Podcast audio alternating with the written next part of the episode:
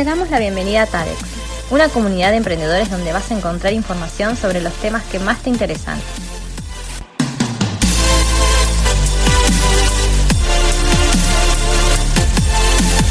Escucha nuestro nuevo podcast y no dejes de seguirnos en nuestras redes. Buenas, buenas, bienvenidos a todos una vez más a este nuevo episodio de Aprendiendo con TADEX. Estamos el día de hoy con eh, Ponti y con Bona, como siempre. Hola chicos, ¿cómo están? Hola Tati, ¿cómo estás? Hola ¿Cómo andan chicos? Bueno, me, encanta que, me encanta que me saluden al unísono, eh, que, se pongan de acuerdo en el saludo. Parece que está practicado, pero no. está, Está todo ensayado. del internet. bueno, eh, bueno, nuevamente bienvenidos a todos. Em, y bueno, el día de hoy em, queríamos hablarles de, un tema diferente a lo que venimos hablando, que es algo que aún no hemos tocado en ningún podcast. Eh, les comento, el otro día, eh, navegando un poco por la red y leyendo artículos de, emprendedores, me encontré con, con, un artículo en mi profesional que encaraba el tema de las exportaciones eh, y los emprendedores, ¿no? Como este tema del emprendedor que exporta, de, la pequeña empresa que exporta.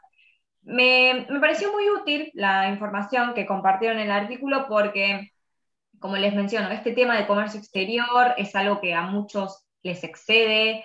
Eh, la verdad que hasta a la gran mayoría les da miedo el, no saber o el creer que, que exportar es solo para grandes empresas. Pero bueno, eh, demuestra con, todos los datos que, aquí muestra y vamos a conversar hoy, que es una gran mentira porque la realidad es que hay diferentes formas de poder eh, colocar nuestros productos en el exterior, eh, de realizar un tipo de exportación sin la necesidad de tener que mandar un embarque o un contenedor lleno de mercadería. Y bueno, justamente sobre este tipo de emprendedores es que habla el artículo y es sobre el tema que nos vamos a querer basar el día de hoy.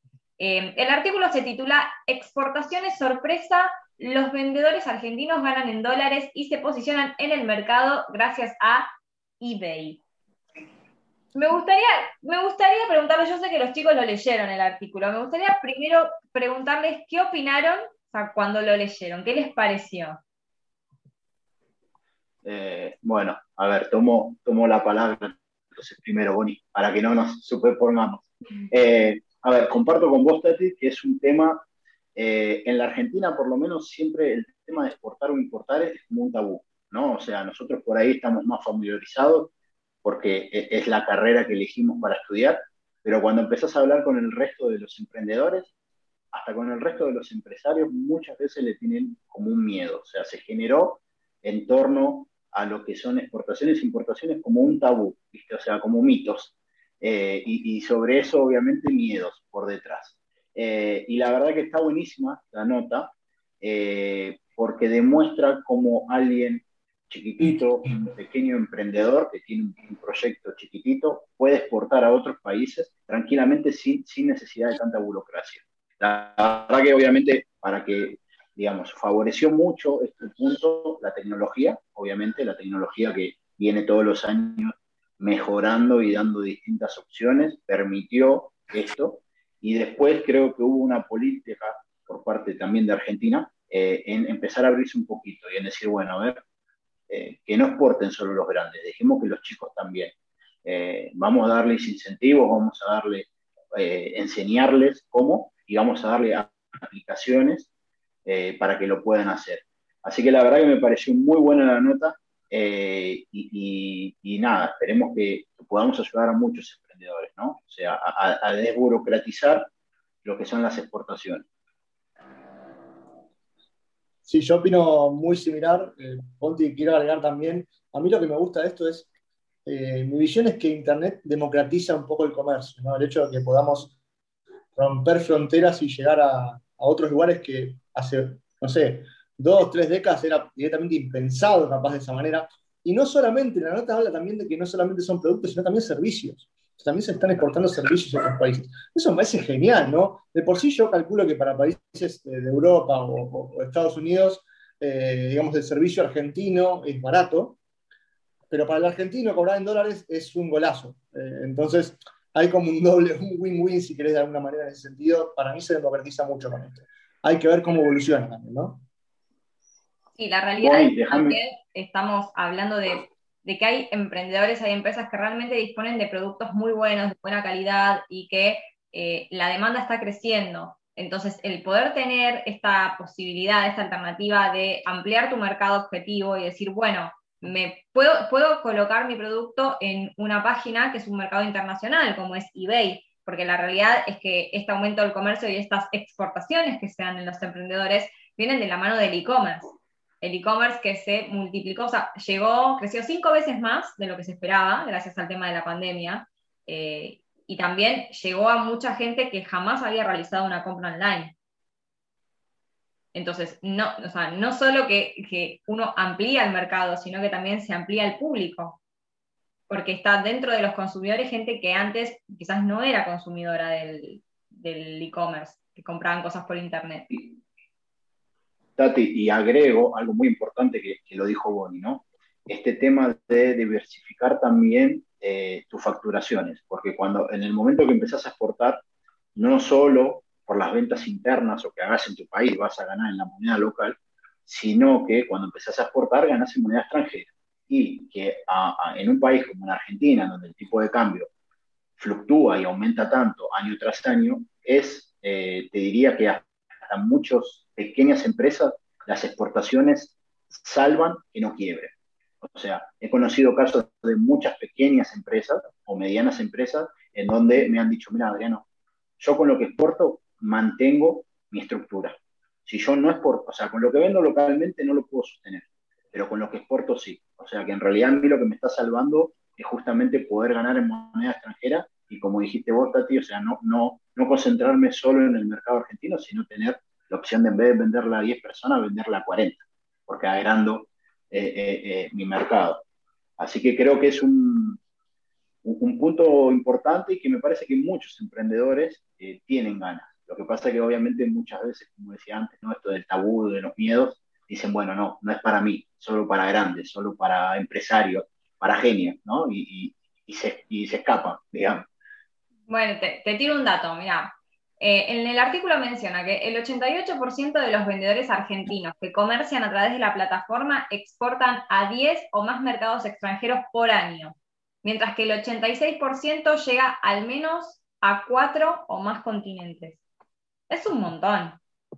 Es un montón, Tati, es un montón. Mirá, eh, ustedes saben, chicos, que yo estoy viviendo acá en Brasil.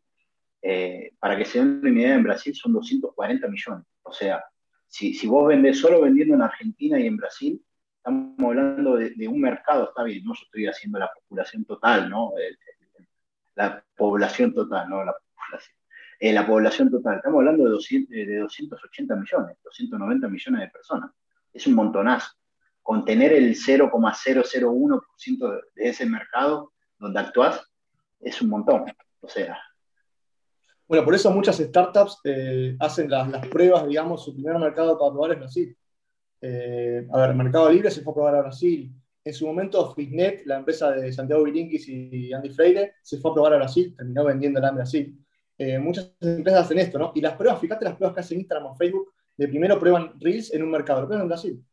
Eh, o sea, muchas cosas se hacen ahí porque ya hay un mercado muy grande este, que te demuestra que si funciona ahí puede funcionar en otro lado. ¿no? Se hace mucho eso. Sí. Eh, Tati, no sé si querías pasarnos algunos otros datos más, así como para seguir debatiendo. Como, dato de color, que seguramente les va a interesar a todos, no, no leí porque pensé que, que, seguía la idea de Bonnie, por eso no quería interrumpirlo. Pero sí, les quería, les quería, les quería comentar, eh, más que nada, bueno, hablando de, estos emprendimientos que empezaron a exportar y, a dónde exportan, me interesa que sepamos bien qué es lo que se exporta y a dónde se está exportando, ¿no? Tenemos un, top 5. el, principal eh, artículo que se exporta son los relojes. Eh, y los principales destinos son Estados Unidos, Reino Unido, Japón, Canadá y Alemania. En segundo lugar, que viene como bien mencionó Bonnie al principio, los videojuegos, con destino a Estados Unidos, España, Reino Unido, Alemania, Canadá. La mayoría de los destinos se repiten, como verán. Eh, y el desarrollo de sistemas operativos, el desarrollo de software. Esto eh, esto es una industria que está en crecimiento que eh, es la tercera industria generadora de divisas del país. Eh, está generando aproximadamente unos 6 mil millones de dólares al año después del complejo sojero y del sector automotriz. Así que miren si no hay que apuntar a, ese, a esa industria. En tercer lugar están los accesorios para uno. Es, un día con complicaciones de internet, gente, igual, pero es un día difícil en el sentido. pero bueno, estamos todos de casa, todos sabemos lo que es, ¿no? Así que no pasa nada. Eh, yo quiero resaltar dos cosas. Fíjate que los mercados son en constante expansión y que en los últimos, te diría, años, dos años, tres años, crecieron de una manera increíble, más allá de la pandemia, sino por otras cuestiones, que son el gaming, digamos, los esports, todo lo que es el desarrollo de videojuegos y el desarrollo del software, ¿no? Esto de las empresas SaaS, eh, Software as a Service, están creciendo un montón. Y esto recién empieza. Y, no necesitas una super infraestructura para desarrollar eso. O sea, vos podés crear un emprendimiento acá en Argentina, creando un software, con la idea ya, de por lo que venimos hablando, de salir a venderlo afuera, no de pensar en el mercado argentino solamente, ¿no? Eso es increíble. O sea, a mí me, llamó mucho la atención el tema de los relojes, sinceramente no, eh, me sorprendió. Ahora, lo que tiene que ver con el tema software gaming, como decís vos, Bonnie y Tati, eh, Argentina es un país que produce productos muy buenos, de muy buena calidad y que está bien visto en el exterior.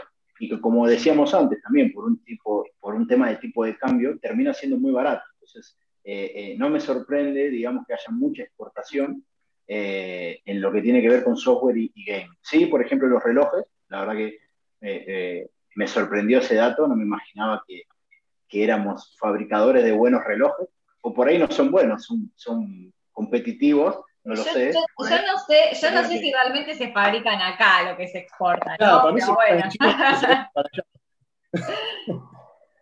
Pero bueno, si te sorprendió lo de los relojes, espera que todavía no termine el ranking.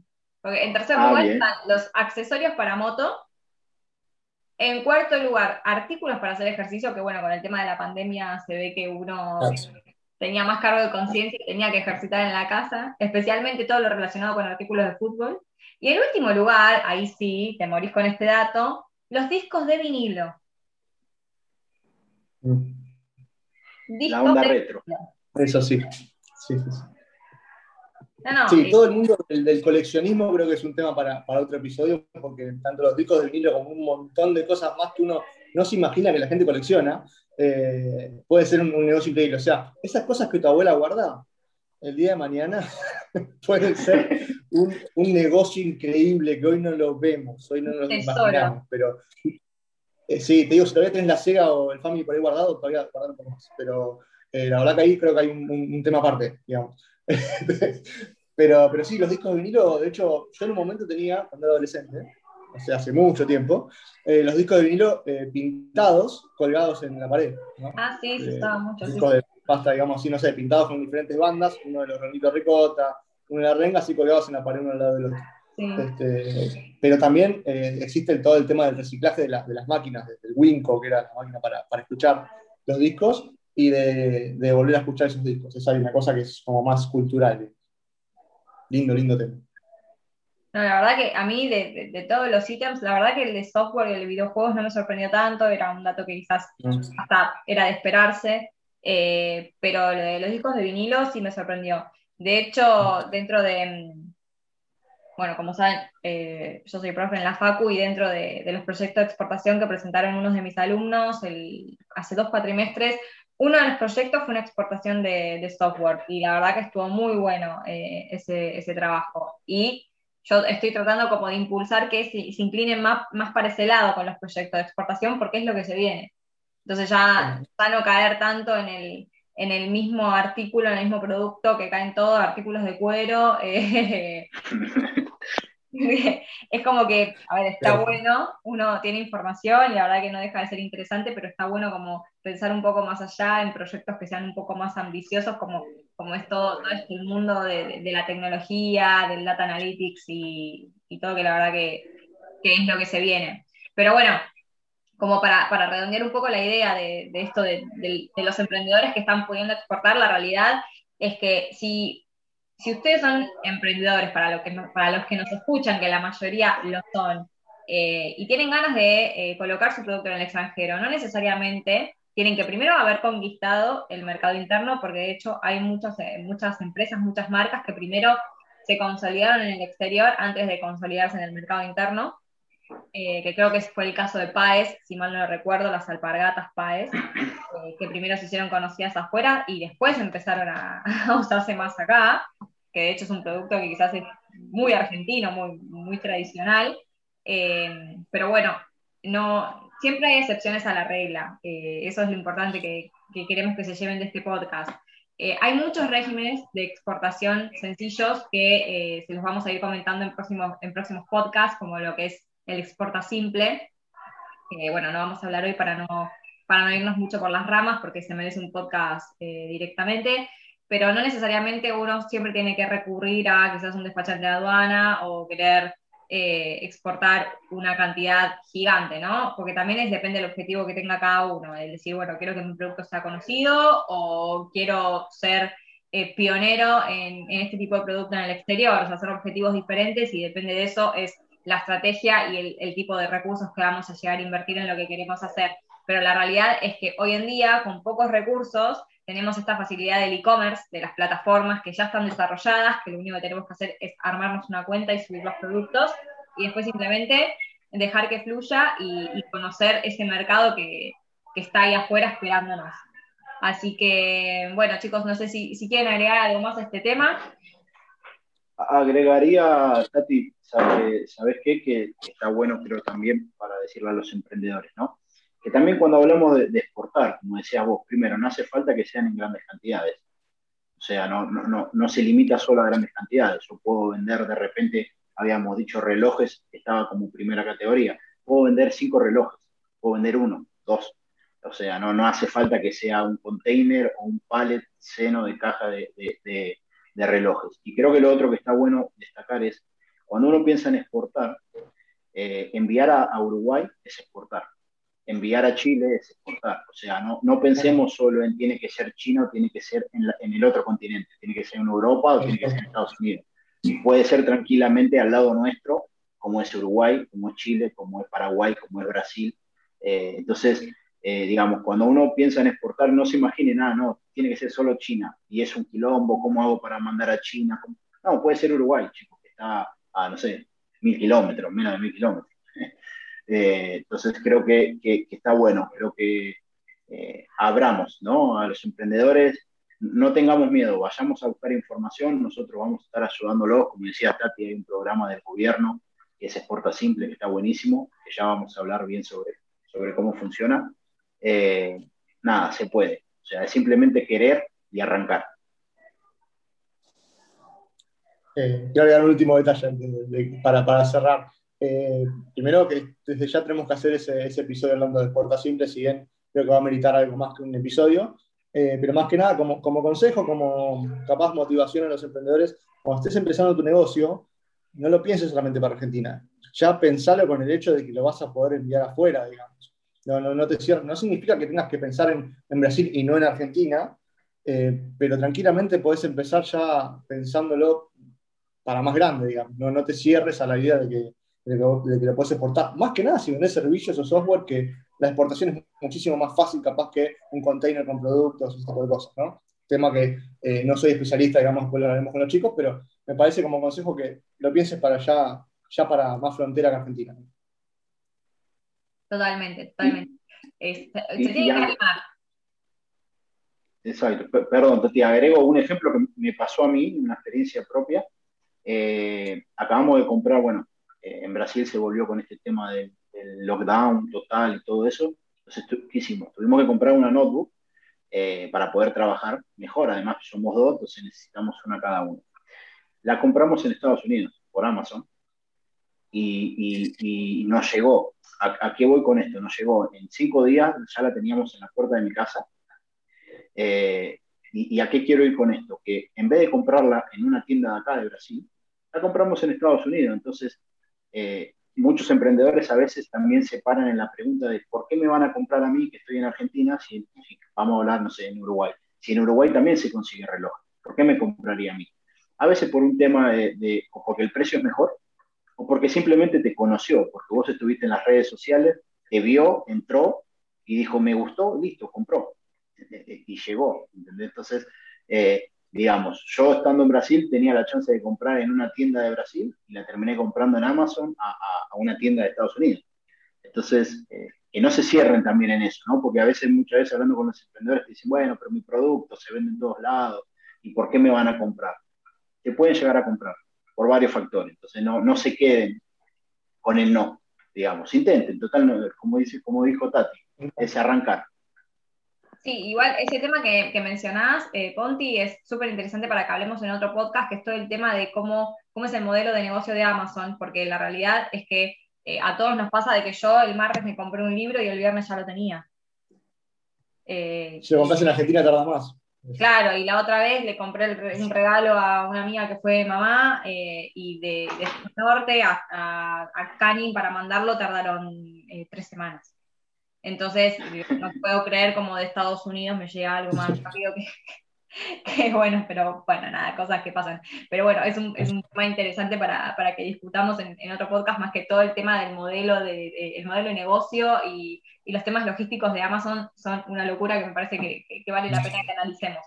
Así que, bueno, chicos, eh, para ir cerrando este tema, nuevamente les agradecemos a todos los emprendedores que nos están escuchando como siempre. Esperamos que, estén disfrutando nuestros podcasts. Estamos tratando de ser cada vez más variados en los temas, porque la verdad es que igual nos faltan un montón de cosas para hablar. Pero bueno, eh, dejarlos con, este, con estos consejos que, les mencionábamos, es que piensen su modelo de negocio para mercados eh, más grandes, eh, objetivos más ambiciosos y no, no se desalienten, no se desalienten porque la realidad es que a veces es, es, más grande, el problema es más grande de lo que realmente creemos que es. Eh, y no, es tan difícil. Así que el tema de, comercio exterior y exportaciones es algo que vamos a ir encarando y vamos a lanzar un curso próximamente eh, que seguramente les va a resultar súper interesante, así que esperamos que lo tomen. Y obviamente estamos acá para apoyarlos y cualquier cosa que necesiten ya saben dónde contactarnos. Así que bueno chicos, muchas gracias nuevamente por estar con nosotros y nos vemos en el próximo episodio de Aprendiendo con Types. Hasta la próxima. Chao, chao. chao chicos.